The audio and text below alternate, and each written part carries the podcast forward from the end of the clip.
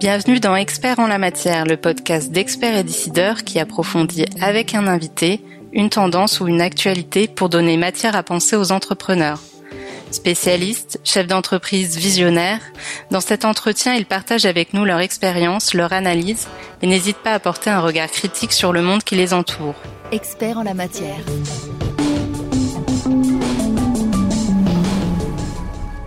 Aujourd'hui, nous recevons Philippe Gabillet. Bonjour. Bonjour. Merci d'être avec nous pour cet épisode d'Experts en la matière. Vous êtes professeur de psychologie et de management à l'ESCP Business School. Vous êtes conférencier et auteur de plusieurs livres dont Éloge de l'optimisme ou Éloge de la chance et vous êtes également porte-parole de la Ligue des optimistes de France.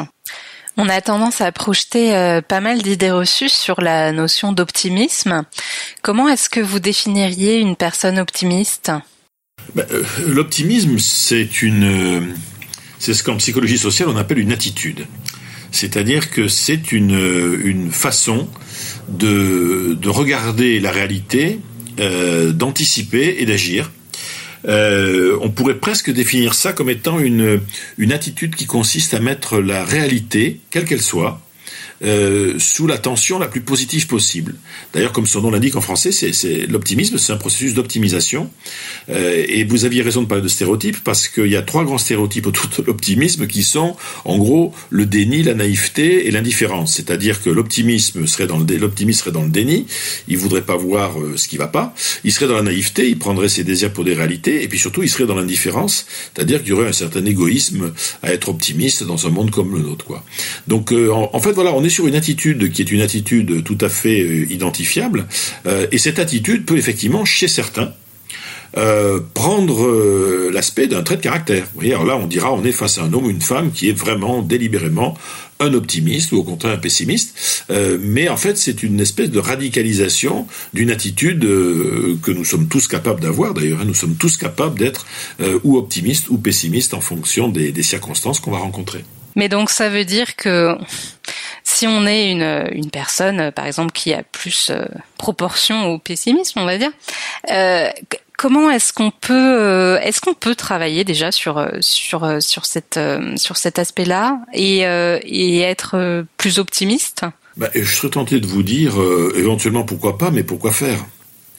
Euh, soit, on, soit on se sent on se sent pessimiste dans la vie en général et ça nous rend malheureux, mais c'est pas la majorité du cas. Hein. La plupart des gens euh, qui sont plutôt des pessimistes, euh, c'est un pessimisme qui les rassure, euh, qui les permet de voilà de de parfois même d'ailleurs de mieux faire leur travail, parce que vous avez des, des jobs, hein, des missions, par exemple en entreprise, où on a intérêt à avoir quand même des gens qui ont une, une, une un trait de caractère pessimiste, ils, feront mieux leur boulot. Vous voyez, si vous êtes en charge de contrôler des comptes, vous êtes responsable de la sécurité sur un site Céveso, etc. Euh, des gens qui ont une, une voilà, un espèce de rapport un peu, un peu sensible euh, au risque, qui sont méfiants, etc. Ben oui, en l'occurrence, c'est tout à fait, euh, tout à fait utile. il y a d'autres jobs en revanche dans l'entreprise où si on est trop pessimiste, ça risque d'empêcher de bien faire son travail. Si vous êtes un, commercial, vous faites de la R&D, euh, bah, la dimension optimiste sera plus importante. Mais l'idée selon laquelle il faut travailler son, optimisme, c'est uniquement dans le cadre où la fonction que vous avez, le, travail que vous faites dans l'entreprise, le nécessite. Parce que là, il y a une distinction qui est très importante, vous voyez, en, en psychologie et d'ailleurs aussi en philosophie, c'est quand les gens vous parlent d'optimisme, la plupart du temps, ils vous parlent d'optimisme alors on dirait en philosophie ontologique, c'est-à-dire quelqu'un qui est fondamentalement dans son être un homme ou une femme optimiste. Ça, c'est l'ontologie. Voilà, je suis, j'ai grandi comme ça, c'est mon trait de caractère. Les gens qui me connaissent savent que je suis un optimiste, etc. Ça, c'est l'ontologie. Et puis après, il y a l'optimisme méthodologique. C'est-à-dire que c'est une façon, en situation, de regarder la réalité, euh, de l'anticiper, de passer à l'action, de mobiliser les autres. Vous voyez Donc ça signifie que des gens qui peuvent être des pessimistes, mais alors pur et dur, pur et dur, mais même ce pessimiste-là, à un moment donné de sa vie, il doit remonter le moral d'un collaborateur, euh, donner un peu d'énergie à une équipe, etc. Et à ce moment-là, il fera mécaniquement de l'optimisme méthodologique, un peu comme M. Jourdain, vous savez, dans le, bourgeois gentilhomme, fait de la prose sans le savoir. Et la plupart d'entre nous, d'ailleurs, nous faisons alternativement de l'optimisme ou du pessimisme sans savoir, parce que justement c'est dans la nature, euh, c'est dans la nature des choses. Mais est-ce que vous pensez pas que qu'il y a quand même euh, des, freins à, à cette posture aujourd'hui quand on voit euh, notamment les des obligations juridiques euh, qui pèsent sur les chefs d'entreprise et aussi, euh, enfin aujourd'hui on a l'impression que le principe de précaution c'est vraiment euh, devenu la règle. Qu'est-ce que vous en pensez? On, on, constate que ce qui était en fait, ce qui est ce qui est quand même un, principe intellectuel qui, bon, qui, qui, a pu faire ses preuves, hein, entre autres pour la préservation de la santé des gens, euh, pour la planète, etc. C'est un, un, principe qui a vraiment toute sa raison d'être, incontestablement. Euh, mais voilà, il, nous, pour des raisons euh, que les, les, sociologues et les historiens probablement continueront à explorer dans le futur, nous sommes devenus une société qui a véritablement une espèce de haine du risque. C'est-à-dire que, surtout quand on est au sommet, quand on est décideur, il est attendu du décideur, euh, en entreprise ou au niveau de l'État, qu'il ait une haine du risque, euh, parce que, voilà, on n'est plus prêt à euh, perdre, à avoir des accidents, etc. Et, et c'est vrai que le principe de précaution et la haine du risque va conduire à euh, des situations assez étonnantes. Vous voyez, euh, euh, suite à la pandémie, par exemple, et pour des raisons qui étaient des raisons très honorables, hein, et qui étaient entre autres qu'il fallait pas que les, il fallait éviter que les, que le système hospitalier soit planté. Euh, on a eu un, un cas unique dans l'histoire euh, d'une récession en fait qu'on s'est auto-infligé.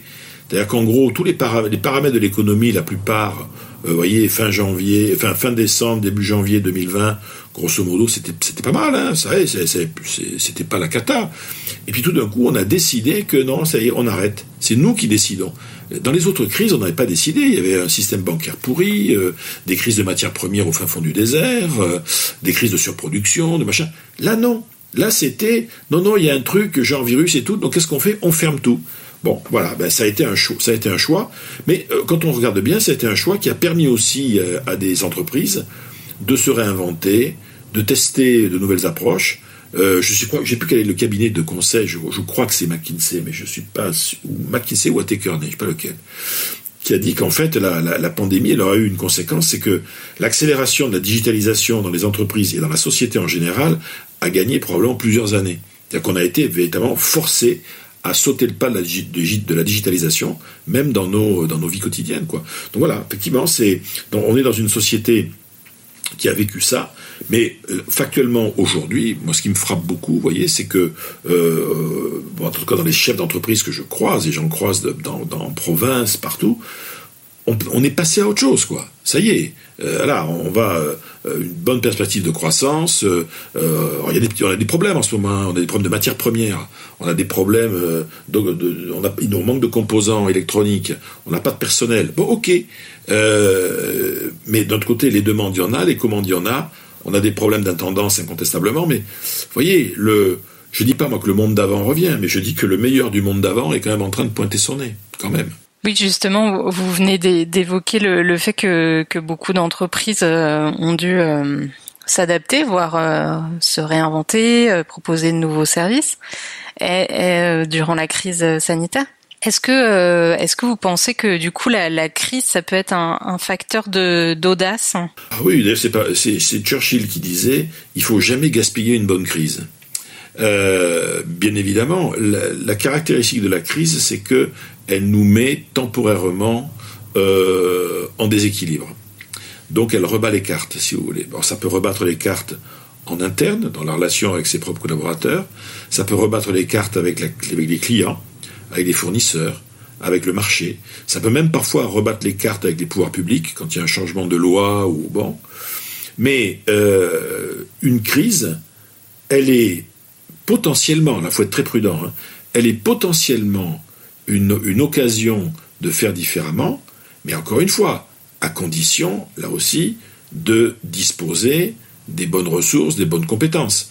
C'est d'ailleurs une raison pour moi, quand on est face à une crise, le premier réflexe quand on est confronté à une crise, c'est de faire, mais de refaire vite fait l'inventaire des compétences, des ressources, des savoir-faire, des capacités, et de repartager tout ça en permanence avec ses propres troupes, vous voyez, avec ses propres collaborateurs, en disant attention, mesdames, messieurs, chers amis, euh, on est dans la tourmente, c'est un fait, c'est factuel, on a des difficultés en ce moment, c'est factuel, mais regardez, voilà aujourd'hui qui nous sommes, malgré la crise, ces compétences demeurent, ses capacités de production demeurent, ses savoir-faire en matière de services demeurent. Nous avons toujours le brevet de tel et tel et tel produit. Et la prise de conscience pour moi des ressources, la conscience, des ressources est un élément clé, non pas pour euh, euh, lutter contre la crise, parce que parfois on ne peut pas lutter contre la crise, elle se joue en dehors de nous, mais pour l'affronter, et pour l'affronter euh, collectivement, avec encore une fois cette idée,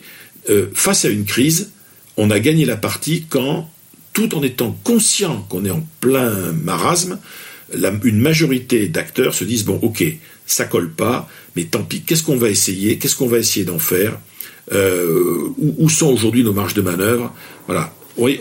tant qu'on est dans l'action, tant qu'on est dans l'action, on est, euh, on, est bon. Je donnais souvent cet exemple euh, récemment dans une conférence. Vous savez, c'est dans, Hamlet, au moment donné, Hamlet dit to be or not to be. Je disais, mais si Hamlet, en fait, vivait, revenait en 2000, 2021, il dirait pas to, to, be or not to be, Hamlet. Hein. Il dirait to do or not to be. C'est-à-dire, c'est faire ou ne pas être.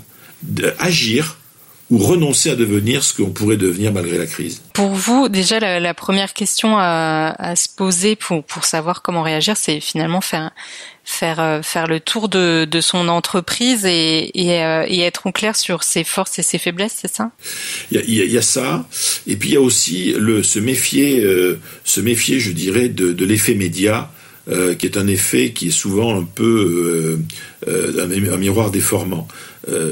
Vous voyez, quand on est dans la situation qu'on a, vécue depuis plusieurs mois, euh, on vous dit, bah là, euh, euh, tant d'entreprises ou tel pourcentage d'entreprises ont des difficultés, tel pourcentage d'entreprises ont des problèmes de trésorerie, etc. donc les statistiques peuvent être assez rapidement assez plombantes. Je pense que une des caractéristiques de la posture optimiste, c'est qu'elle cherche toujours à trouver les exceptions, les exceptions positives. C'est-à-dire quels sont ceux aujourd'hui qui sortent des statistiques? Voilà, dans tel secteur d'activité, euh, bah, les restos ont eu des gros problèmes pendant euh, plusieurs mois, et pourtant il y a certains de ces restos qui ont, ont, ont, tenu le coup plus longtemps que les autres, mieux que les autres, en réagissant plus vite. Comment ils ont fait? C'est ça qui est intéressant. Oui, donc l'idée c'est d'avoir euh, d'adopter une, une certaine grille de lecture pour identifier des possibles en fait, c'est ça? Oui, mais une grille de lecture qui va toujours se nourrir de faits. J'insiste beaucoup là-dessus. C'est-à-dire qu'il faut qu'il y ait des faits, des événements, des actions identifiées, des chiffres, euh, pour pouvoir, parce quand on veut être, euh, euh, avoir une vision optimiste du monde, on peut d'ailleurs avoir aussi une vision pessimiste du monde avec certains chiffres, mais on peut, voilà, c'est pas moi qui le dis, c'est l'OCDE hein, qui dit qu'on le veuille ou non, depuis les 60 dernières années, la pauvreté dans le monde recule, c'est factuel. Alors après, il y a des, il y a des pics, vous voyez, de pauvreté qui vont apparaître suite à des crises, mais globalement, la pauvreté recule, la maladie recule, la violence recule. À côté de ça, on va avoir des pics avec le terrorisme, des conflits dans tel ou tel coin, mais par rapport à ce qu'était l'état de la planète il y a un siècle, d'accord, hein, dans les années 1921, euh, et en plus on venait de, sortir de la guerre, on ne peut pas comparer. Donc globalement, qu'on le veuille ou non, sur un certain nombre de choses, il y a des choses qui vont mieux. Après, on a des trucs qui vont pas. Alors, il y a le, climat, le réchauffement, etc. Très bien, ça va, ça va pas. Il faut faire tout ce qu'on peut pour lutter contre ça. Mais euh, il est clair que euh, euh, le message, par exemple, à donner aussi aux populations par rapport au climat, c'est de dire attendez, on peut faire quelque chose. Et c'est ça. même les gens qui alertent en vous disant attention, ça se réchauffe et tout, c'est dangereux en 2050. Ok, très bien. Je pense que l'alerte est nécessaire. Mais c'est important aussi qu'il y ait un discours derrière disant voilà, on peut changer les choses. Si les pays, si les gens, si chacun dans son coin fait ça, ça, ça et ça, on peut ralentir le processus, on peut gérer. Vous voyez, un discours qui serait qu'un discours de constat, de choses de qui va, qui va pas, mais qui serait pas porteur d'un espoir sur c'est possible, il y a des marges de manœuvre, on peut y changer les choses, serait un discours qui serait profondément euh, créateur de, désespoir et puis qui pousse les gens à les jeter à l'eau. Quoi. Euh, c'est aussi la raison pour laquelle l'optimisme, parfois, on n'a pas le choix. Vous voyez, c'est un devoir, c'est un devoir civique, c'est un devoir politique. euh, c'est pas un optimisme béat, c'est un optimisme responsable. Hein. Disons, on peut s'en sortir, mais ça va être dur. Voilà, mais, mais il n'empêche que il y a, y, a une, y a un moyen de, de faire avec. Oui, justement, vous, vous parlez de, de devoir euh, d'optimisme. C'est, justement une, chose que vous dites euh, concernant les dirigeants, que c'est un, que c'est un devoir d'être optimiste. Vous savez, on dit souvent que il y a une, expression en français euh, quand on parle des parents euh, quand on dit à papa ou maman, on, vous dit que à partir de maintenant, vous avez charge d'âme. Vous avez des tas de, gens dans la société, ils ont charge d'état d'âme. Euh, les soignants, les éducateurs, les éducateurs sociaux, les instits, les profs, euh, les chefs d'entreprise, les managers, des gens en fait dont la position dans la société ou dans, l'entreprise va faire que ce qu'ils vont dire, la posture qu'ils vont adopter par rapport à la réalité, euh, et, qu'on le veuille ou non, euh, attendu par les autres pour eux-mêmes voir comment ils vont se, euh, positionner par rapport à ça. Donc c'est vrai qu'on a dans le fond une espèce d'exigence d'optimisme maximal, ce qui ne veut pas dire être incapable de tirer la sonnette d'alarme, dire quand les choses vont pas, etc. Mais dire que les choses vont pas c'est une chose.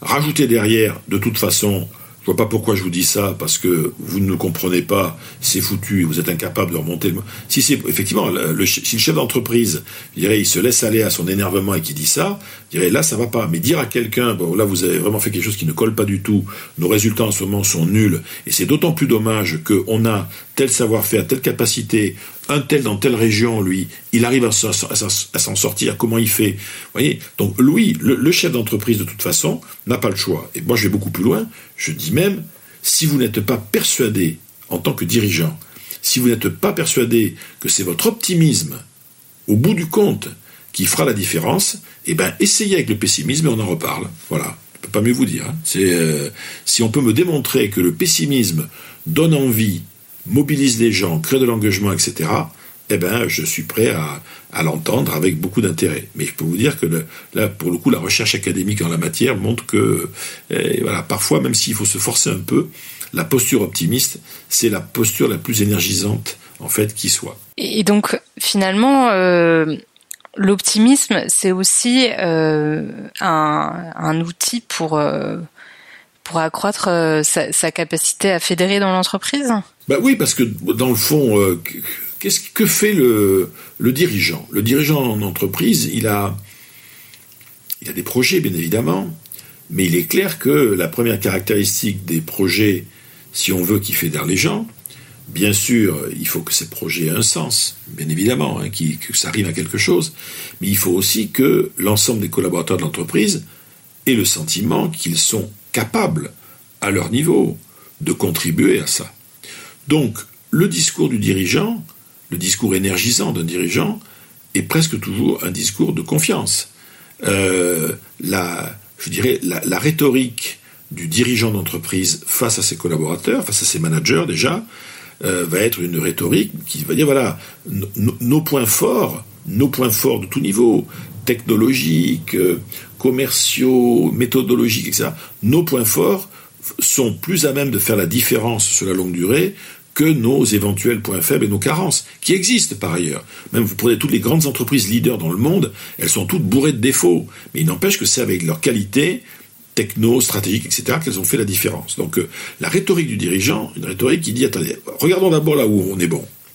Ensuite, euh, arrêtons de ruminer sur des trucs auxquels on peut rien. Vous voyez, la conjoncture mondiale, euh, les, problèmes de pandémie, tout ça, voilà, on n'y peut rien. Alors voyons tous collectivement ayant une culture du levier.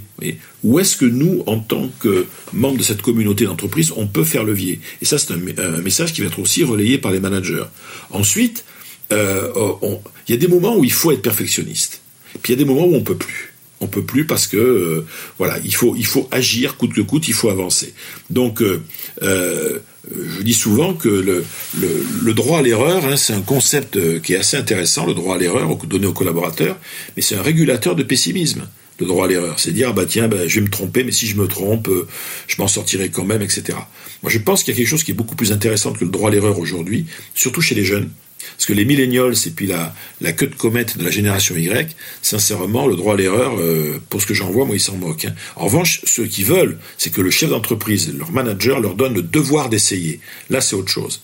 Parce que si on me si on me donne le devoir d'essayer, ça signifie que le droit à l'erreur, il, est donné en cadeau, il est donné avec.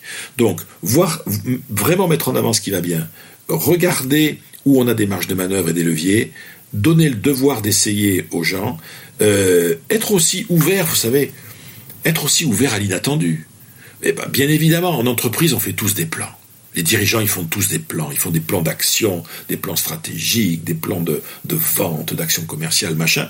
Mais vous imaginez un peu ce que sont devenus tous les plans hyper intelligents qui ont été pondus fin 2019 pour 2020. Tout ça, ça a volé en éclats. Hein. La plus grande surprise que puisse vous faire un plan, je dis souvent, c'est de se dérouler comme prévu. En revanche, le dirigeant aussi a, aussi le devoir, il ou elle a le devoir de dire à ses troupes, voilà, attention, on fait des plans, il faut les faire. On fait des plans, hein, mais la réalité, elle sera faite d'aléas. Euh, on aura de l'inattendu. Il y a des choses qui vont pas se passer comme ça, et ça va comme ça, c'est ok. Et donc, préparons-nous, puisqu'on ne sait pas quel sera l'inattendu, préparons-nous globalement à affronter l'inattendu, préparons-nous à être surpris par les événements, et donnons-nous le droit, quand on est surpris par quelque chose, très rapidement, voilà, ben, de rebondir, de changer notre fusil d'épaule. Mais ça, c'est aussi un droit que le dirigeant, voyez, va donner à ses troupes. Euh, la, pire des choses, ça serait euh, un dirigeant qui, euh, dans une situation inattendue, dirait non, non, mais on s'en fout, on continue comme avant, on y croit, on a décidé un truc, on va jusqu'au bout. Ah, ça, ça, ça peut être, ça, ça peut être dangereux et ça peut démobiliser les gens. Surtout si les gens sur le terrain, eux, se disent mais non, non, maintenant avec ce qui s'est passé, on peut plus continuer comme avant.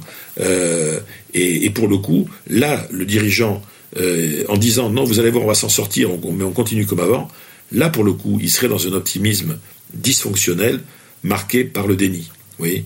Et justement, euh, est-ce qu'il y a des stratégies euh, qu'on peut mettre en place pour euh, pour diffuser ce, mode de pensée dans l'entreprise Vous savez, je pense que moi, toutes les stratégies, ça va. C'est des petites choses, hein, parce que employer le mot stratégie, c'est c'est lui faire beaucoup, c'est faire beaucoup d'honneur. Hein. Bon, l'optimisme, c'est une espèce de d'attitude qui va se nourrir au quotidien. Bon, d'abord, la, nature humaine étant ce qu'elle est, si vous voulez, c'est pas la peine de vouloir l'optimisme 100%, euh, tout le monde optimiste chez nous et tout, ça c'est de la blague, hein, bien évidemment, la vie marche pas comme ça. En revanche, on peut avoir des, pratiques, voyez, des pratiques managériales qui sont des pratiques qui vont générer de la satisfaction, de la confiance, de l'enthousiasme.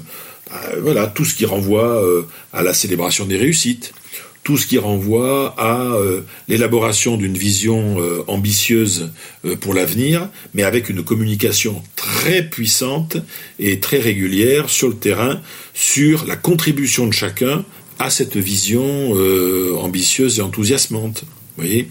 Le fameux devoir d'essayer, c'est-à-dire avoir une culture où on donne la permission à, ceux et celles que s'intéressent parfois de sortir du cadre, de pas faire exactement ce ce qu'on faisait jusqu'à présent. Et une culture qui donne une, une espèce de oui de, de, liberté pour euh, parfois euh, tenter de transgresser. Il y a des tas de petites choses comme ça euh, qui progressivement vont, vont, créer une atmosphère où les majoritairement, si vous voulez, les salariés, donc des collaborateurs de l'entreprise, vont effectivement être nourris par leur hiérarchie et par leur dans cette idée que voilà ils sont d'abord ce qui fait leur valeur c'est d'abord avant tout les qualités qu'ils ont. Euh, certes on a des points faibles comme toute entreprise mais plus que des points faibles on a plutôt des points d'effort hein, des points sur lesquels il n'en faudrait pas beaucoup pour qu'on arrive à un niveau d'excellence. Euh, on est une entreprise qui donne sa chance aux gens.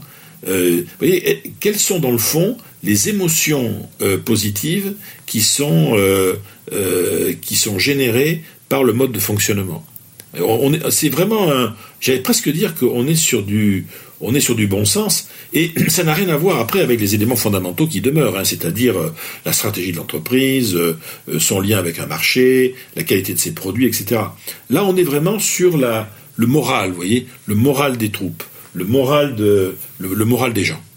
Dans, dans, dans une communauté. Et ça passe par ces petites choses du quotidien, euh, qui peuvent pas être uniquement d'ailleurs du discours de manager. Hein. Il faut que ça passe absolument euh, dans euh, les agences commerciales, euh, sur le terrain dans l'usine, au siège social dans les bureaux. Enfin oui, hein, c'est c'est de la réalité quoi. C'est tout un tas de d'actions de, concrètes qui vont finir par générer au fil du temps chez les gens ben, les fameux sentiments dont, on avait parlé. On voit d'abord là où on est bon. On, on, on sait qu'on est dans une culture de solution et surtout, on sait qu'on est dans une culture où on nous donne le droit d'agir si c'est pour le meilleur. Pour finir, quel conseil vous, vous donneriez à, un chef euh, d'entreprise qui, qui s'interroge euh, justement sur, sur, sa, sur sa posture et sur sa manière de, de penser? Bah, Je pense qu'il devrait se poser la question tous les matins soit en, soit en faisant sa toilette, euh, soit en se rasant s'il se rase, soit en se maquillant s'il ou elle se maquille, c'est c'est comment de travailler avec moi c'est comment devenir le matin dans mon entreprise. C'est-à-dire, en fait, je suis quelqu'un qui génère, par son action, par ses décisions, quel type d'expérience chez ceux qui sont autour de moi. Est-ce que je suis quelqu'un chez qui j'aimerais venir travailler si j'étais un salarié? Est-ce que je suis quelqu'un en qui j'aurais confiance si j'étais membre de mon, de mon board ou de mon conseil d'administration. Je crois que le, le, il y a un minimum d'introspection à avoir au départ, qui est dire voilà, aujourd'hui, où j'en suis, avant même de se poser la question où est-ce qu'on sera demain, vous je pense que le dirigeant, il devrait se dire toujours où j'en suis par rapport à moi et par rapport aux autres, et comment est-ce que c'est moi qui m'y suis conduit. Dire quelle a été ma responsabilité dans euh, ce que, ce que, ce que j'ai fait, où je suis venu. Qu'est-ce que je pense dans le fond? Qu'est-ce que je pense dans le fond de ce dirigeant ou de cette dirigeante que je suis en train de devenir Pour moi, c'est ça la première question à se poser, c'est se demander, je dirais, quelle est l'expérience qu'on génère chez les autres, parce que c'est ce qui sera à la base du potentiel d'action et de développement pour le futur. Ça me servira à rien, moi, de, bâtir des tas de projets hyper géniaux, hyper intéressants, hyper ambitieux, etc., pour qui que ce soit, hein, pour euh, ma région, mon secteur d'activité, la planète, peu importe, si je ne suis pas un homme ou une femme à qui les autres font plutôt confiance, qui est plutôt respecté pour ce qu'il ou elle dit, d'accord? Et, qui fait preuve d'un minimum de considération pour tout le monde, si je n'ai pas ces, fondamentaux-là, je pourrais avoir les, projets les plus géniaux du monde, je resterai tout seul dans, avec mes projets parce que je ne serai pas suivi. Or, c'est quoi être un leader? Un leader, c'est être un, quelqu'un, un homme ou une femme, qui est suivi par les autres le long d'un chemin. Donc, euh, comment est-ce que je peux déjà au quotidien, au niveau de mes comportements, de mes attitudes, commencer ou recommencer ou continuer à être celui ou celle qui est suivi le long d'un chemin Merci euh, Philippe Gavier. Eh bien merci, merci beaucoup, merci à vous pour cet entretien. Tous les podcasts de la chaîne Expert et Décideur sont disponibles sur le site expertetdecideur.fr et sur toutes les plateformes d'écoute. N'hésitez pas à vous abonner, à laisser votre commentaire et à liker. La chaîne Expert et Décideur.